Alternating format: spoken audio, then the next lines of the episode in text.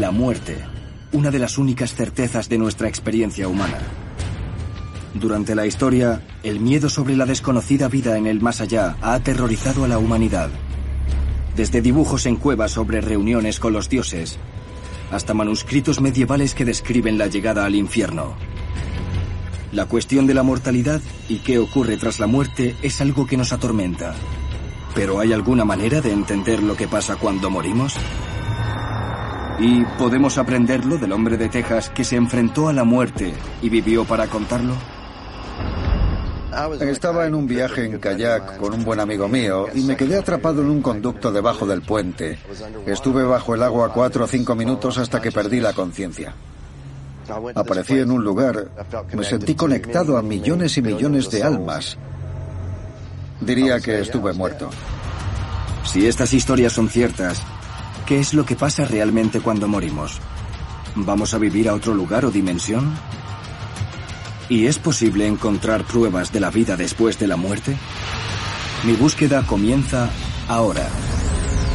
Me llamo Zachary Quinto. Soy actor y he interpretado muchos personajes que hacían difícil la distinción entre la ciencia y la ficción. Me atrae lo desconocido, lo que viene de otro mundo, y esas experiencias incomprensibles lo cuestionan todo. Estoy explorando algunos de los misterios que continúan atormentando al ser humano para encontrar la verdad. Me lleve a donde me lleve.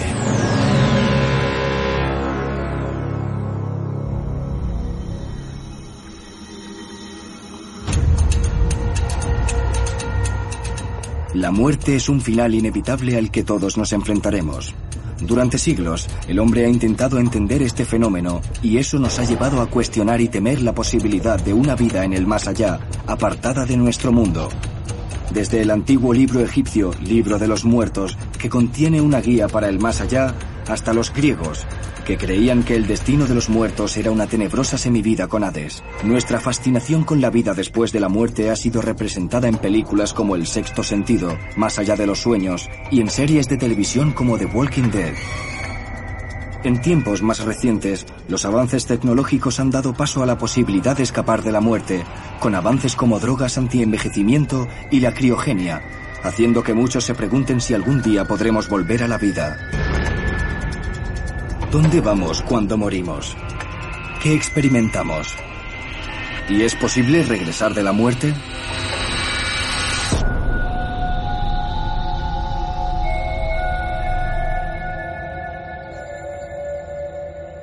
Hoy voy a reunirme con Pat Johnson. ¿Cómo estás? Encantado. Un empresario de Texas que engañó a la muerte durante un horrible accidente de kayak en 2010.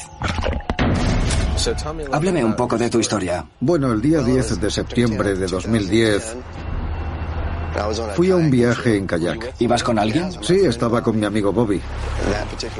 Ese día en particular el río había subido bastante. Habíamos tenido inundaciones unos días antes y me golpeé con uno de los bloques.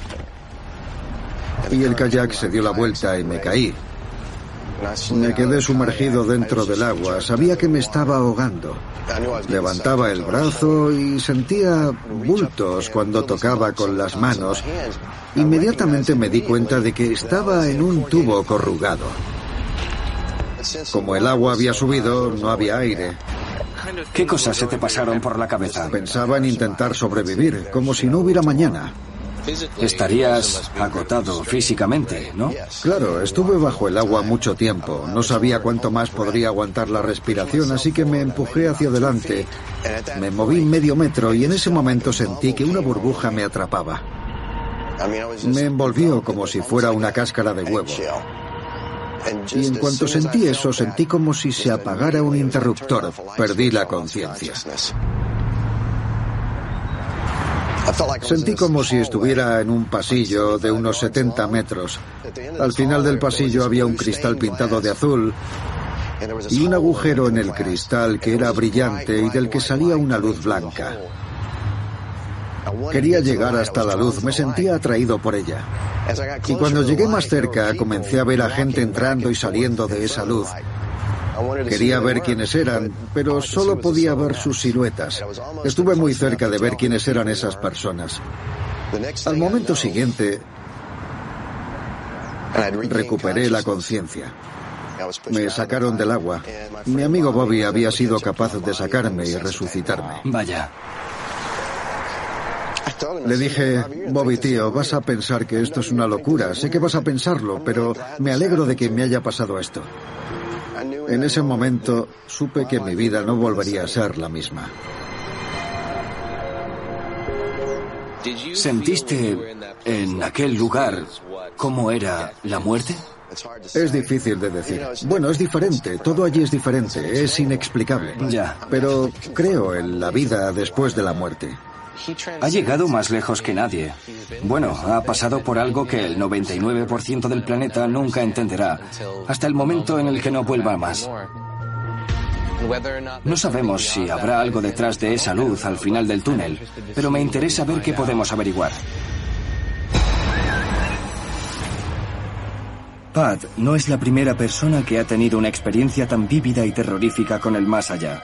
La primera descripción conocida de una experiencia cercana a la muerte fue escrita en el Mito de Er de Platón, que se escribió sobre el año 400 a.C. Y cada año, más de 200.000 americanos relatan visiones del más allá con luces brillantes, túneles y un poderoso sentimiento de ser transportado a otro mundo. Pero si estas visiones son ciertas, ¿qué pasa realmente cuando morimos?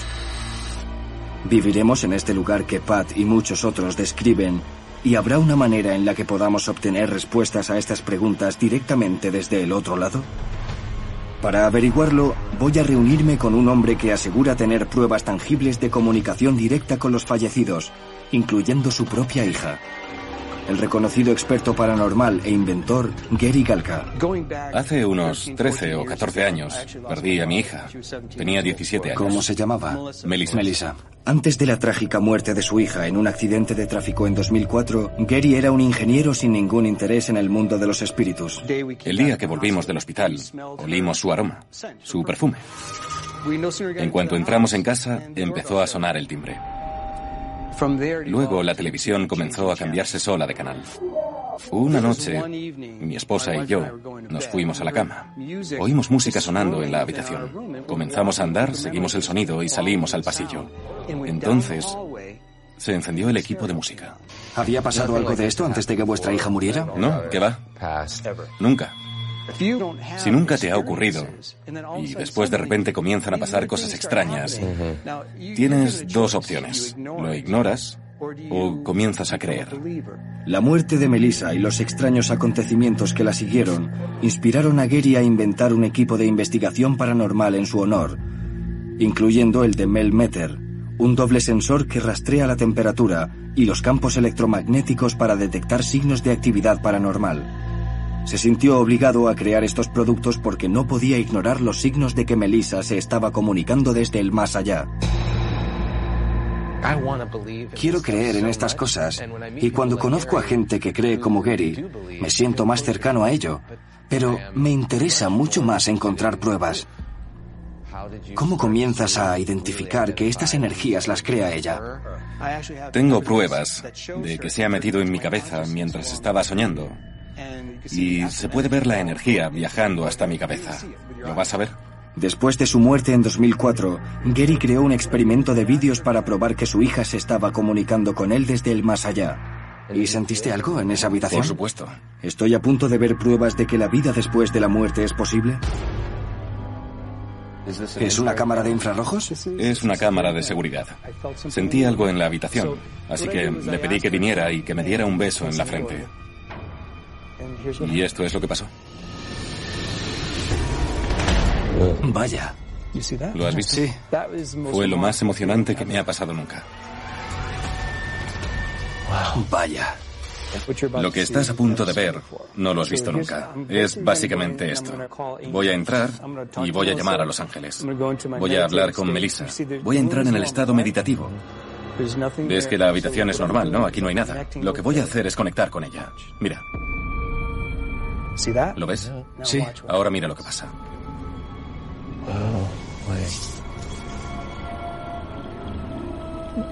Es todo energía, Zack. Parece que está nevando. Parece que está nevando. Es básicamente un portal. Es una locura. ¿Sí? ¿No es impresionante?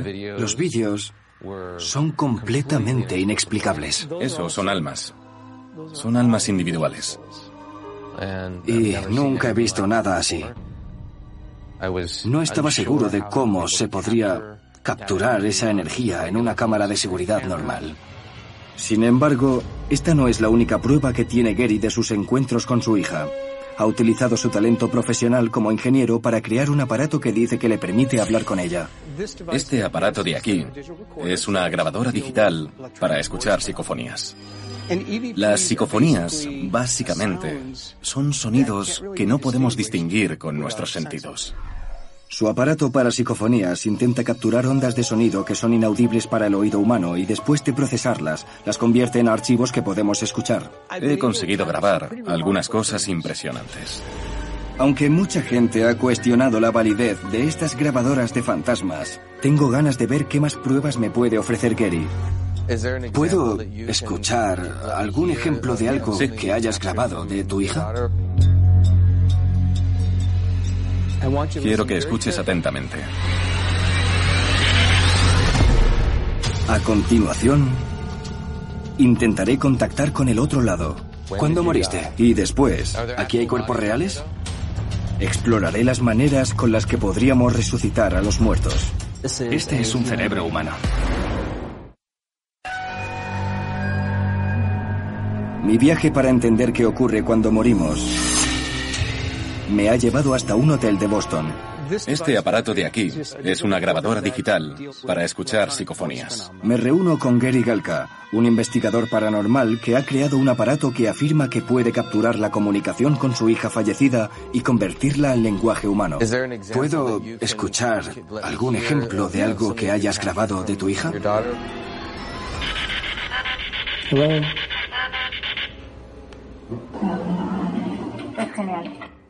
Es genial. Es genial. Bueno, esa es su voz. Es genial. Vale, ahora escucha esto de aquí, Zach. Quiero que prestes mucha atención. Dime lo que está diciendo. Diles que es genial. Dile a mamá. Dile a Dile mamá. a mamá que es genial. Pónmelo otra vez. Dile a mamá que es genial. Lo que estaba diciendo era que todo estaba funcionando y ella me estaba dando su opinión. Pensó que era una buena noticia y por eso me dijo, dile a mamá que es genial. Fue algo simple. Ya, bueno, es algo... Me he comunicado con mi hija. ¿No es increíble? Es increíble. La verdad es que parecía que decía, dile a mamá que es genial. Así que quiero creerlo.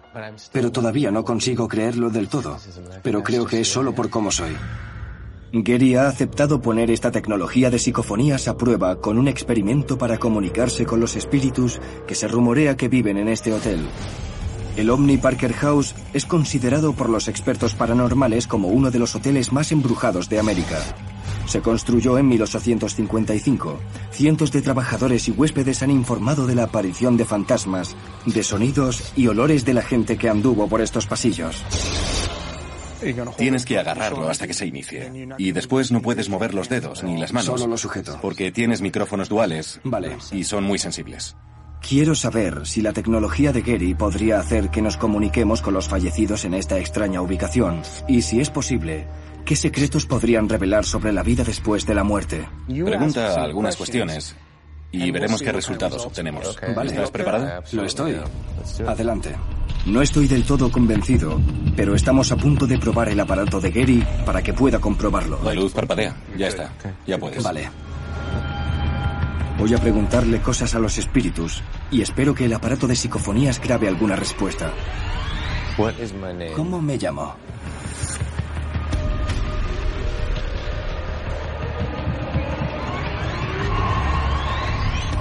¿Qué día es?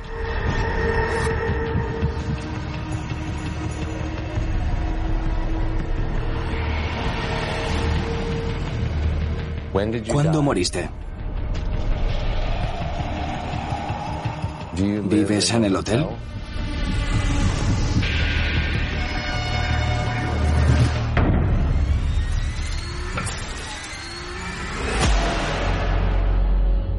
Sabremos los resultados en unas semanas cuando Gary procese las grabaciones de sus sistemas de psicofonías.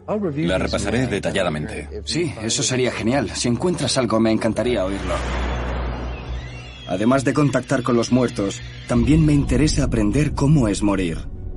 Y si hay algo en esa experiencia que pueda enseñarnos más sobre la posibilidad de la vida después de la muerte. Las visiones experimentadas por Pat Johnson. La gente entraba y salía de esa luz. Solo podía ver sus siluetas.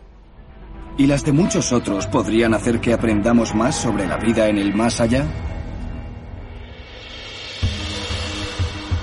Voy a reunirme con uno de los mayores expertos en la muerte, el doctor Jeffrey Long. El doctor Long, oncólogo, ha entrevistado a más de 4.000 personas con experiencias cercanas a la muerte y ha rellenado el informe más completo que existe en los Estados Unidos sobre este tema. Están inconscientes, están al borde de la muerte. Y de repente ocurre algo sobrenatural, luminoso, pero como ninguna luz que hayamos visto en esta tierra. Es increíble. Ocurren vínculos comunes, sin importar en qué lugar de la Tierra o la edad o las creencias de las personas. Las dos palabras más comunes de las personas que han tenido una experiencia cercana a la muerte son paz y amor. Parece que no hay ninguna diferencia, ya seas un musulmán de Egipto o un cristiano de los Estados Unidos. En cualquier lugar del planeta la gente ha compartido un sentido de amor integral, conexión, paz, mucho más grande que lo que conocieron en la Tierra. Vaya. Entonces mi pregunta es, desde tu punto de vista, ¿qué ocurre después de la muerte? Esa es una buena pregunta, Shaq. Lo que yo opino, basado en muchas investigaciones y estudios durante 20 años, es que son algo más que un acontecimiento físico. Seguimos conscientes. Algunas personas dicen que es el alma, que puede existir por separado cuando nuestro cuerpo muere. Esto se basa en mis observaciones, pero científicamente es inexplicable. A mí todo esto me resulta bastante interesante. De pequeño tuve contacto con la muerte. Perdí a uno de mis padres cuando era muy joven, así que he sentido que la muerte siempre ha ocupado un lugar en mi vida que me gustaría que no ocupara, pero al mismo tiempo lo aprecio. Lo que no sabemos sobre la muerte y lo que nos espera después supera lo que sabemos. Todos estamos en un viaje de descubrimiento. Ninguno es igual. Y es una experiencia maravillosa que nos espera a todos. El doctor Long tiene formación médica. Viene de un mundo diseñado para buscar pruebas, buscar datos. Y sin embargo dice que podríamos cruzar a un reino en el más allá. Me hace preguntarme, si la muerte es tan maravillosa como dice el doctor Long, ¿por qué tanta gente le tiene miedo? Hay gente que dice, todavía me queda mucho por hacer. Intentan de alguna manera evitar a la muerte. Puedo entender el deseo de algunas personas de seguir su vida en la Tierra. La valoran, quieren seguir y puede que consigan ampliarla más de lo que se cree hoy en día que es científicamente posible. ¿Pero existe alguna opción viable para aquellas personas que no estén listas para cruzar al otro lado? ¿Para aquellos que quieren una segunda oportunidad en la vida? A continuación, este es un contenedor en el que hay cabezas humanas. ¿Tenemos el poder para controlar lo que ocurre cuando morimos? Es una locura.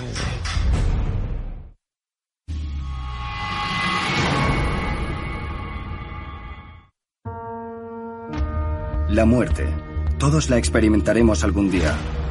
Pero nadie puede asegurar qué hay después, si es que existe. A pesar de las experiencias de gente como Pat Johnson. Había una luz brillante, blanca. Y muchos otros como él en la historia, todavía tenemos que encontrar pruebas definitivas sobre lo que pasa cuando morimos.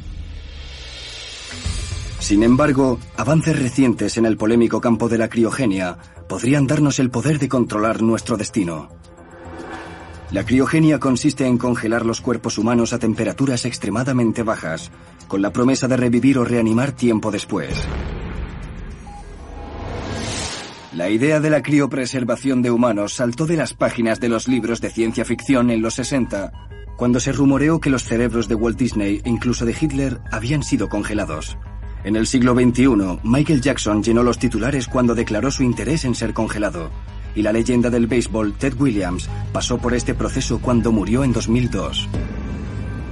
¿Cómo funciona? ¿Sería posible congelarnos tras la muerte y revivir algún día? Para obtener algunas respuestas me dirijo a Arizona para visitar la Alcor Life Extension Foundation. Alcor es uno de los líderes en criogenia, con 156 clientes preservados y otros miles de miembros que han firmado para pasar por el procedimiento cuando mueran. Bienvenido al Centro de Cuidados de Alcor. Encantado de conocerte. Gracias por atenderme. Max Moore es uno de los expertos más reconocidos en el campo de la criogenia. Has sido pionero en esta tecnología durante 30 años. Sí, pero comencé a pensar en la extensión de la vida cuando tenía unos 16 o 17 años. Pensé que la muerte era un problema y que deberíamos intentar arreglarlo. ¿Cuánto cuesta algo así? El cuerpo entero de un paciente cuesta un mínimo de 200 mil dólares. El cerebro 80 mil. Así que es como hibernar, ¿no? No estás muerto y tampoco vivo. Exacto. ¿Cómo funciona? Sí, es difícil entenderlo, porque no están muertos y por muertos nos referimos a que es para siempre. Existe la posibilidad de revivirlos en el futuro, así que están en un estado crepuscular. Pero mantener a alguien en este estado intermedio es un proceso complejo. Para hacerlo correctamente, el cuerpo tiene que estar preparado para congelarse en cuanto el paciente muere. En cuanto la muerte se registra, comenzamos el proceso trasladando al paciente a un baño de hielo. Le damos medicamentos para proteger las células. Necesitamos que haya circulación, así que utilizamos este aparato. Tiene una reacción adversa, incluso cuando la persona se ha declarado muerta, todavía tiene un grado de conciencia. El paso siguiente es la sala de operaciones, donde los doctores llevan a cabo un procedimiento peligroso y delicado que transforma los órganos internos del cliente a un estado en el que parecen cristal. Conectamos el sistema vascular del paciente a una bomba para extraer toda la sangre que podamos e inyectamos gradualmente un crioprotector, un anticongelante médico. Lo que hacemos después no es congelar a las personas, sino vitrificarlos. Viene del latín y significa cristal. Lo hacemos despacio, porque si lo hacemos rápido, podría romperse en varias piezas. El proceso de preparación del cuerpo del paciente es muy delicado. La preservación del tejido cerebral es lo más importante. En el cerebro se encuentran la personalidad y las memorias. Por ello, muchos clientes eligen solo conservar su cerebro, esperando que en un futuro puedan implantarlo en un cuerpo nuevo y que revivan los dos juntos. ¿Es solo el cerebro o toda la cabeza? Nos interesa el cerebro, pero es difícil extraerlo del cráneo, así que lo dejamos ahí como si fuera un mecanismo protector. Aquellos clientes que eligen conservar solo su cerebro, el siguiente paso del proceso es quitar la cabeza del paciente del cuerpo. Colocamos la cabeza boca abajo aquí. Hacemos una separación unas vértebras más abajo. El cerebro se deshidrata hasta que se reduce a la mitad de su tamaño normal. ¿Qué es eso azul? Es el espacio que queda libre por la reducción. ¿El cerebro ha encogido dentro del cráneo? Me está impresionando bastante. Has sacado la sangre y has introducido anticongelante médico. Puede que solo seas una cabeza, pero es como... Es muy difícil entender todo esto. Una vez que el cuerpo o la cabeza están completamente preparados, estarán listos para entrar en los tanques. Cada tanque de acero de 3 metros contiene cuatro cuerpos enteros de pacientes en vainas protectoras. En el centro hay una cámara que puede contener hasta cinco cabezas. ¿Hay alguna manera de ver el interior de este tanque? Podemos verlo para que te hagas una idea. Llamaré a Steve Grader. Genial.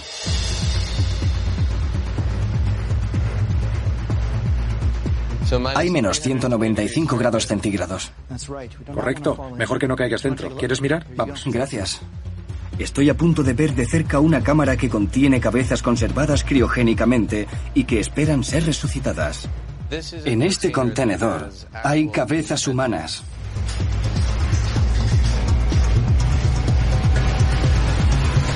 Es una locura. Mi búsqueda para entender la vida después de la muerte me ha llevado a investigar un nuevo y polémico método, la criogenia.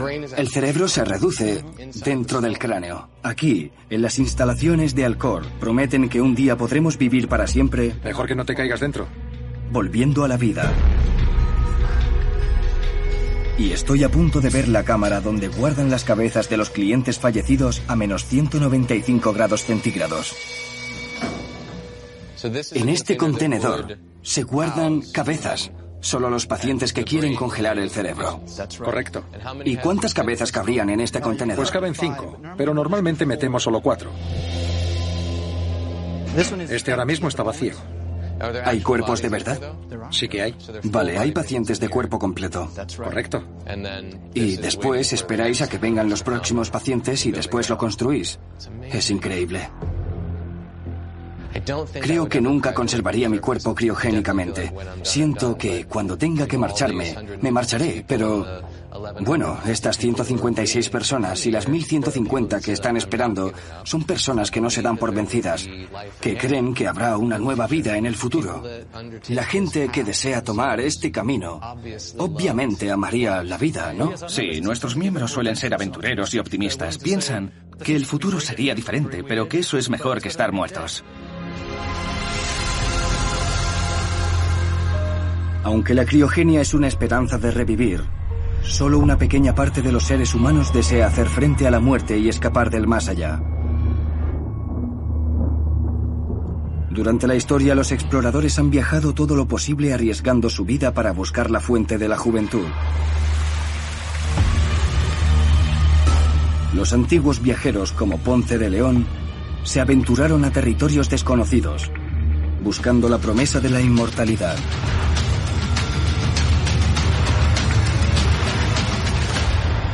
Y hoy la ciencia podría estar más cerca de la fuente de la juventud de lo que creemos. En la Facultad de Medicina de Harvard, el doctor David Sinclair y su equipo están desarrollando una píldora que podría parar e incluso revertir el envejecimiento. Háblame de lo que haces aquí. Investigáis una fórmula anti-envejecimiento, ¿no? Sí, es más difícil curar el cáncer que el envejecimiento. Ya. Y ahora estamos creando pastillas que pueden tomarse a partir de los 45 años o 50 y que evitarían muchas de las enfermedades que vienen con la edad.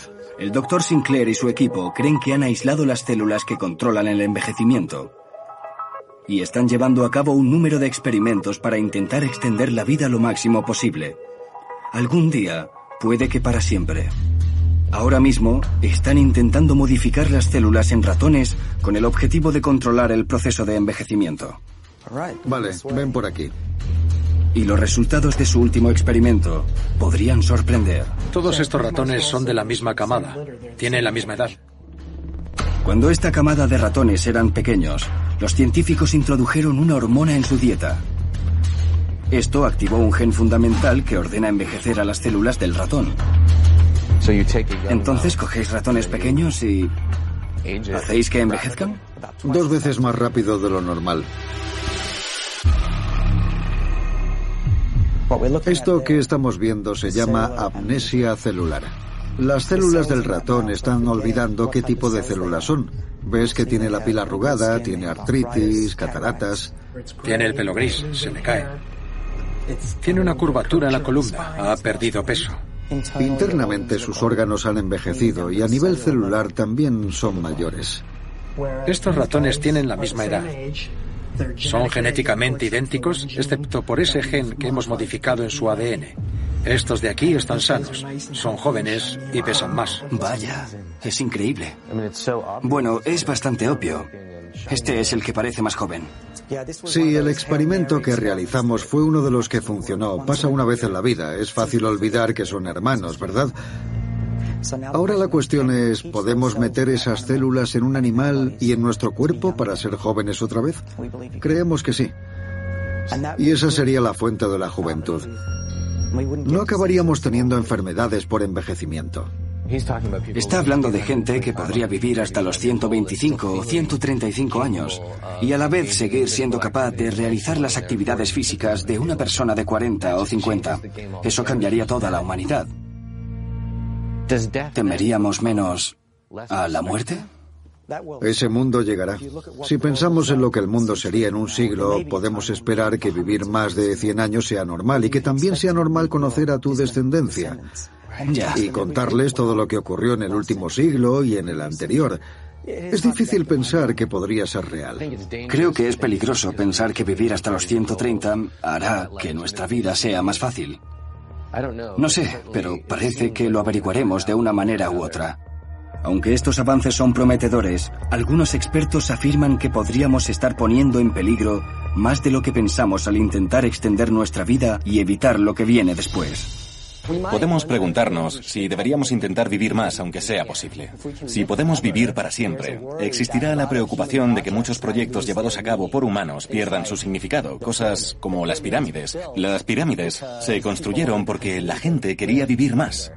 O el Requiem de Mozart, que se compuso porque había muerte. Y muchos logros humanos no existirían si la muerte no fuera inevitable. De momento, la muerte sigue siendo uno de los misterios más aterradores y motivadores de nuestra existencia.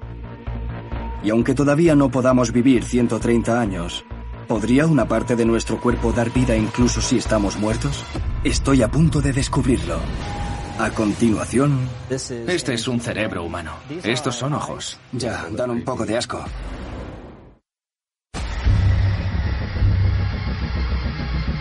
Me encuentro en un viaje para entender qué ocurre cuando morimos. Pero ahora mismo quiero saber, si pasamos a una vida en el más allá, qué ocurre con la parte física de nuestro cuerpo. Durante la historia el hombre ha buscado extrañas maneras de conservar el cuerpo humano después de la muerte. Desde los antiguos egipcios que inventaron la momificación para preparar los cuerpos para su próxima vida, hasta los soviéticos, que utilizaban avanzadas técnicas de embalsamamiento que han permitido que el exdictador Vladimir Lenin esté expuesto desde 1924. Pero hoy en día, la tecnología moderna no solo nos permite conservar el cuerpo, también nos permite utilizarlo en formas únicas y a veces polémicas. Para entender cómo nuestros cuerpos podrían ofrecer vida después de nuestra muerte, voy a visitar unas modernas instalaciones en Phoenix, Arizona, especializadas en reutilizar cuerpos humanos. John Cover es el director de operaciones de Research for Life, una organización de donantes de cuerpos. Háblame un poco de lo que haces aquí. Somos un banco de tejidos. Lo que hacemos es traer aquí a los donantes y después guardamos los tejidos hasta que los investigadores los necesiten. Por ejemplo, si un neurocirujano quiere practicar para extraer un tumor cerebral, no querrá el cuerpo entero. Así que quitamos el tejido que se necesite para cada especialidad. Esa es la vida después de la muerte. La vida de estos cuerpos muertos continúa. Sigue y se expande por todo el mundo. Eso es increíble. Aunque muchos ven la donación de cuerpos como un acto de nobleza por parte del fallecido, otros siguen preocupándose por el abuso y la especulación. Y en algunas culturas se prohíbe donar los cuerpos. En otros países está completamente prohibido. Ya. Por ejemplo, en las comunidades musulmanas se tiene que enterrar el cuerpo antes de las 24 horas. En algunas culturas es algo de lo que avergonzarse. Existe mucha polémica en este campo. Quiero averiguar si la donación de cuerpos es una manera de ayudar a dar vida a otros o solo una práctica mórbida. Por aquí se va al laboratorio. Vamos.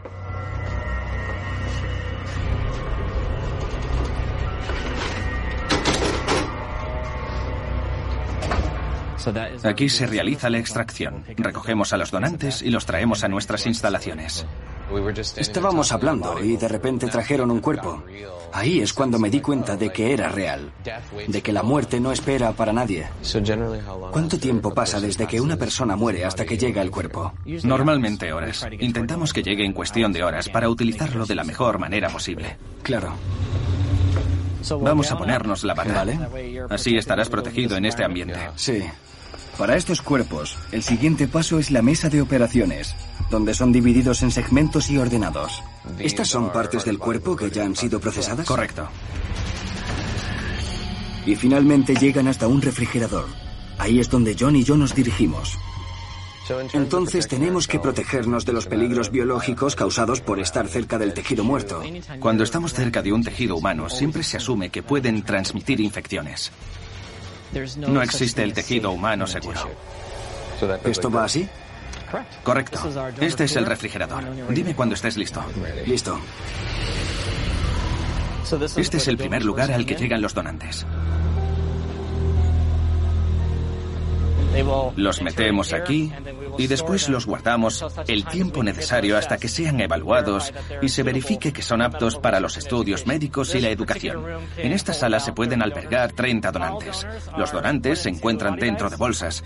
Así nos aseguramos de que no contaminen a los otros donantes si tienen alguna enfermedad infecciosa. Estar en este lugar con docenas de cuerpos que acaban de fallecer ha sido muy extraño. Ha sido como entrar en una morgue. La experiencia se ha ido volviendo más intensa. No he visto nada igual. Esto es una sala quirúrgica. Pero quiero saber exactamente cómo se están utilizando estos cuerpos para la investigación médica. ¿Qué es esto? Son ojos. Vaya. Que hemos recuperado para estudios anatómicos. Sí, dan mucho asco. Y este es un cerebro humano disponible para un instituto neurológico. Van a practicar diferentes maneras de realizar cirugías. Se buscan nuevas técnicas para tumores cerebrales, infartos, hemorragias. Este donante va a ayudar a futuros donantes. Estar en Research for Life ha sido una buena experiencia. Hay cientos o miles de personas beneficiándose del trabajo que hacen. Y creo que es algo muy noble por parte de la persona que decide donar su cuerpo a la ciencia. ¿Y esto te ha dado otra percepción de lo que ocurre cuando morimos? Sí, soy cristiano, así que creo en la vida en el más allá. Pero también creo que tengo una obligación. La muerte precede a lo que yo hago. Lo que yo intento es dar vida, una nueva vida, un nuevo propósito para ese donante y su familia. Claro. Aunque hay maneras reales en las que nuestro cuerpo podría tener un propósito incluso después de morir, todavía me pregunto si quizá hay vida en el más allá. Estoy preparado para enfrentarme a esta pregunta y encontrar los resultados de mi experimento en el hotel de Boston con Gary Galka. Haz algunas preguntas ¿Qué día es? ¿Cuándo moriste? y vamos a ver los resultados. Vale. Y comprobar si podemos ofrecer pruebas sobre lo que ocurre cuando morimos. Hola Gary, ¿cómo estás? Hola, Zach. Creo que tienes algunos descubrimientos de la prueba que hicimos juntos en el Hotel Omni. Sí, sí que tengo. Quiero que los escuches tú mismo.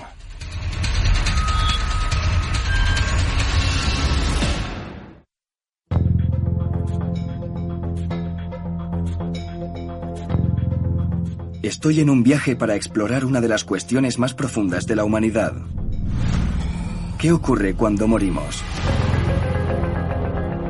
Para encontrar respuestas, he llevado a cabo un experimento con Gary Galka, que ha inventado un aparato que él dice que puede grabar sus conversaciones con los espíritus.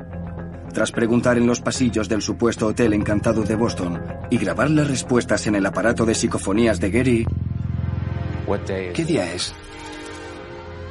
¿Cuándo moriste? Finalmente tenemos los resultados de la prueba. ¿Podrían estas nuevas grabaciones ofrecer una nueva perspectiva sobre la vida en el más allá? Tengo las grabaciones que me mandaste en el teléfono. Bueno, quería que los escucharas tú mismo. He cogido algunos sonidos y he amplificado la respuesta.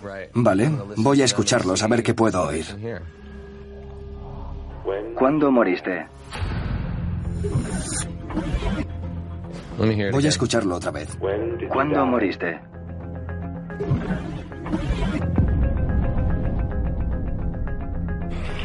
¿Qué día es? Hoy es miércoles. ¿Qué día es? Hoy es miércoles. Era miércoles aquel día, ¿no? Sí, era miércoles. Qué locura. Vaya, he escuchado cosas que parecía que venían del más allá. Ha sido extraño e inesperado. La respuesta más clara ha sido la de ¿qué día es? Eso se considera una psicofonía clásica. La mayoría de la gente diría que esa era la respuesta. Sí, Gary ha intentado con todas sus fuerzas que entienda cómo es esto posible, pero no me ha parecido concluyente. No hay nada definitivo, nada que me haga pensar, esto es un espíritu. No sé lo que es, pero tengo curiosidad en saber más sobre ello. Por lo menos ha abierto tu mente a otras oportunidades y otros procesos a los que no estás acostumbrado. Sí. ¿Estás de acuerdo? Sí. No quiero desestimar lo que me dice Gary sobre su relación con su hija. Pero esa ha sido su experiencia. Creo que todavía quedan muchas preguntas sin responder. Y es bastante posible que no las sepa hasta el momento en el que me vaya de este mundo.